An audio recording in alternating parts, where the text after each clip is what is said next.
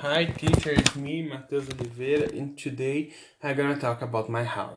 My, my home is a big spacious place and very cozy. Uh, and there is, is let me see, is my home is a quiet, a peaceful, quiet place and very spacious. One of the strong points of living in my house is this space.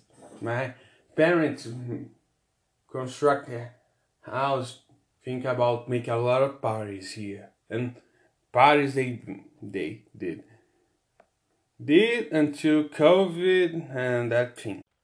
Although it look like good place to live, it has some serious problems.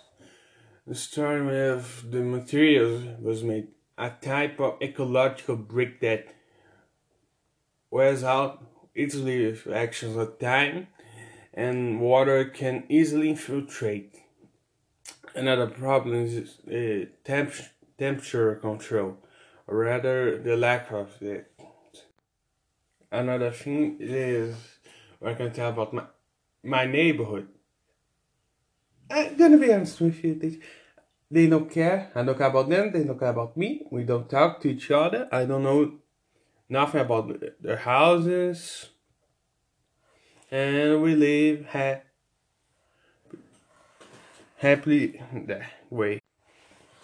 And this, and this way. Um, it being like what?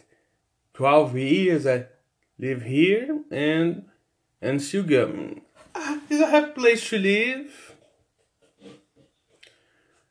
And that's it. Bye.